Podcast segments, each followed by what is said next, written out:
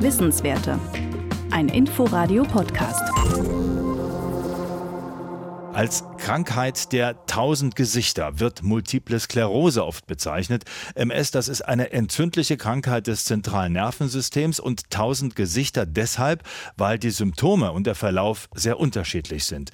Über 250.000 Menschen leben in Deutschland mit einer MS-Erkrankung. Übrigens mehr Frauen als Männer sind betroffen und jedes Jahr kommen 15.000 weitere hinzu.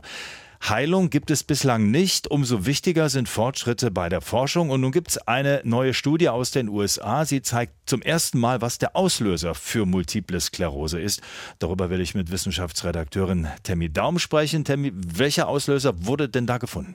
Das Epstein-Barr-Virus, das ist ein extrem weit verbreitetes Herpesvirus, also fast alle Menschen haben das, rund 95 Prozent. Das hat in der Regel aber kaum Folgen. Die bekannteste Folge des Epstein-Barr-Virus ist wahrscheinlich das pfeifersche Drüsenfieber. Ungefähr ein Drittel der jungen Erwachsenen, die an EBV, also an dem Epstein-Barr-Virus erkrankt sind, die kriegen das. Und ganz selten kann das Virus auch zu Krebs führen, oft im Magen- oder Nasenrachenraum. Das passiert wahrscheinlich, weil EBV die Teilung der erkrankten Zellen stört.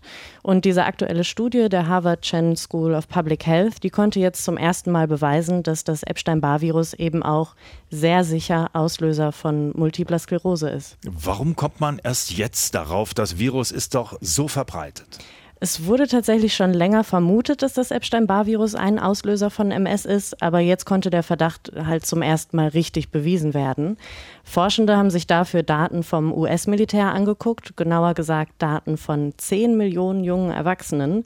Ähm, die waren oder sind dort im aktiven Dienst und die wurden zwischen 1993 und 2013 regelmäßig auf HIV untersucht. Deshalb gibt es relativ viele Blutproben. Ähm, und die Forschenden haben dann gesehen, dass 955 Personen aus dem US-Militär während ihrer Zeit dort an MS erkrankt sind. Und das ist natürlich eine total gute Ausgangslage, um zu vergleichen, welcher Virus ist bei den Gesunden und bei den Kranken aufgetreten, welche Vorerkrankungen spielt sonst noch eine Rolle und steht das überhaupt im Zusammenhang mit multipler Sklerose? Aber lass mich nochmal nachfragen, du hast gesagt, Blutproben sind die Datengrundlage. Kann man wirklich anhand von Blutproben allein wirklich belastbar sagen, dass das Epstein-Barr-Virus verantwortlich ist für MS? Ja, kann man. Also es war so, dass die Wissenschaftler erst die Daten hatten und dann später auch tatsächlich an den Blutproben Analysen durchführen konnten.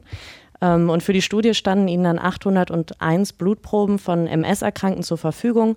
Und tatsächlich hatte nur eine einzige davon keine Antikörper gegen das Epstein-Barr-Virus. Ähm, und dann konnte man vergleichen mit den gesunden Soldaten und daraus berechnen, dass das Risiko, an MS zu erkranken durch das Epstein-Barr-Virus 32 mal höher ist. Und noch wichtig, um zu verstehen, warum das jetzt wirklich belastbar ist, bei der Analyse von diesen von diesem riesen Datensatz, also 10 Millionen Menschen, ist kein anderes Virus aufgefallen, das das Risiko für MS erhöht. Noch nicht mal die Viren, die dem Epstein-Barr-Virus sehr ähnlich sind. Die große Frage, die sich jetzt noch anschließt, ist natürlich die, wie kann man diese Erkenntnis nutzen, um MS zu behandeln? Ja, indem man von vornherein verhindert, dass Menschen an dem Epstein-Barr-Virus erkranken. Das heißt, wir müssen impfen. Da gibt es aber zwei Probleme. Erstens, es ist noch kein Impfstoff so, so wirklich in Sicht und ähm, den zu entwickeln kann noch mehrere Jahre oder Jahrzehnte dauern. Ähm, momentan haben nur wenige Unternehmen einen Impfstoff am Anfang der klinischen Studien, unter anderem Moderna. Das kennen wir ja jetzt aus äh, dem Corona-Kontext. Und das zweite Problem ist, dass ein möglicher Impfsto Impfstoff dauerhaft schützen muss. Ähm, wenn er das nicht tut, dann kann es passieren, dass am Ende mehr Menschen an MS erkranken als jetzt. Das ist ein bisschen merkwürdig, ist aber so, weil das Risiko an MS zu erkranken im Alter steigt. Das heißt, je später wir uns mit dem Epstein-Barr-Virus infizieren, desto häufiger führt dieses Virus wahrscheinlich zu multipler Sklerose. Ähm, das ist also gar nicht so leicht, so einen Impfstoff auf den Weg zu bringen in dem Fall. Also die Hoffnung ist vielleicht nicht so groß, dass das schnell geht. Gibt es da Alternativen? Eine weitere Möglichkeit ist jetzt an die Studie anzuknüpfen knüpfen und zu schauen, welche Faktoren spielen ja eigentlich eine Rolle. Also welche Bedingungen im Körper führen dazu, dass das Epstein-Barr-Virus MS auslöst und diese Mechanismen wirklich zu verstehen. Das wird erforscht, ähm, aber man muss leider sagen, obwohl diese Studie gewissermaßen ein Meilenstein ist, wird es auch mit dieser Möglichkeit noch lange dauern, bis wir MS heilen oder wirklich verhindern können. Immerhin, wir haben neue Erkenntnisse im Zusammenhang mit der Krankheit Multiple Sklerose. Erläutert hat uns das Inforadio-Wissenschaftsredakteurin Tammy Daum. Wissenswerte.